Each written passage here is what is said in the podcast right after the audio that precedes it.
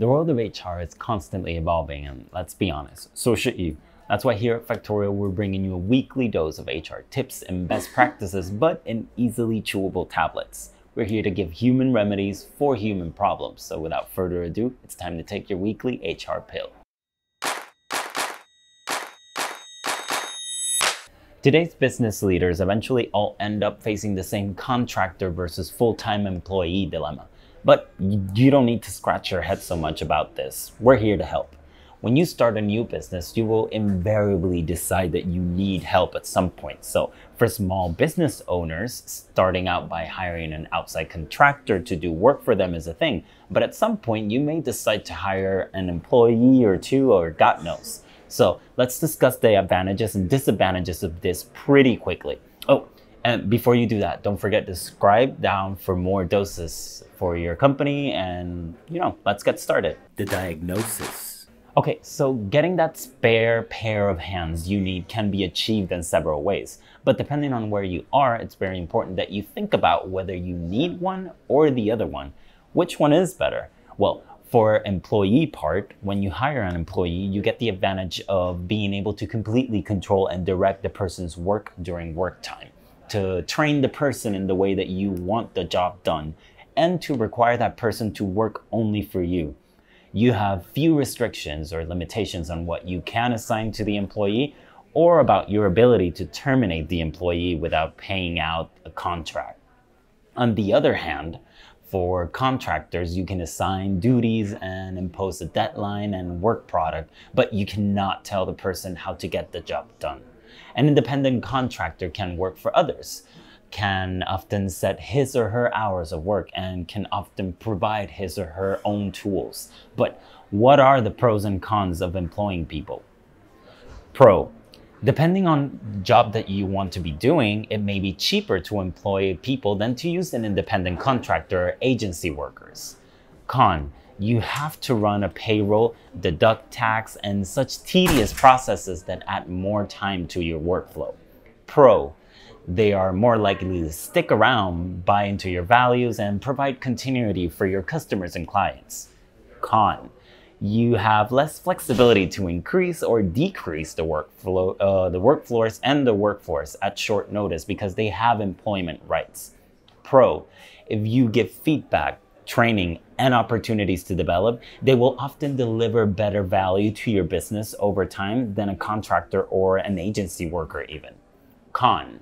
If they are not doing a great job and not listening when you give them feedback, you have to go through formal process to get them to improve or eventually sadly leave. Pro, you can decide what kind of employment contract to offer to meet the needs of the business and you have control over their work. Con, you are vicariously responsible for their actions when they are acting on your behalf, including breaches of health and safety legislations. So, okay, so how do you make this big decision between employee or contractor?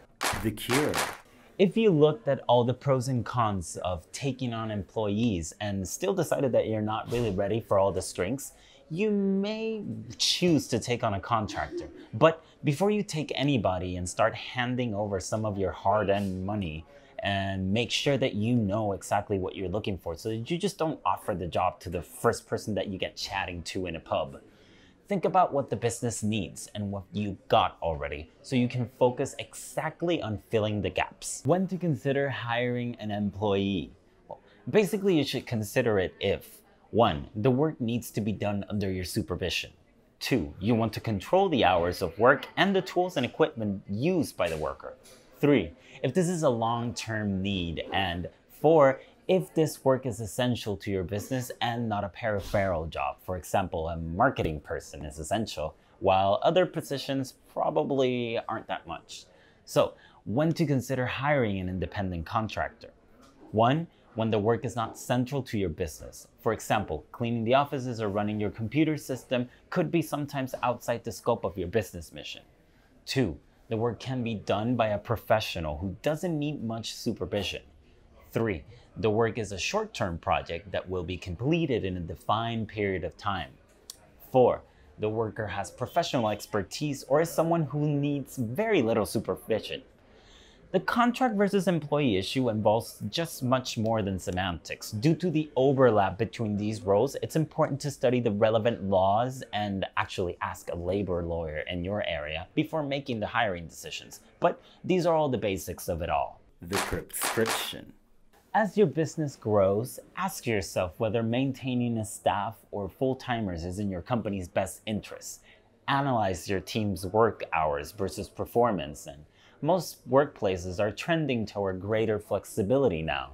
So, in this climate, your business will probably find that a hybrid approach sometimes even works. For example, you can maintain a low overhead by only providing workstation benefits and job security to employees. You can attract young, mobile talent by offering temporary and even off-site employment opportunities. Just remember to keep it legal and keep it fair. Subscribe to our channel and stay up to date with the latest remedies to help you keep your company as healthy as possible. Share your thoughts with us in the comments section, please. And thanks for tuning in to HR Pills. See you next week for your next dose.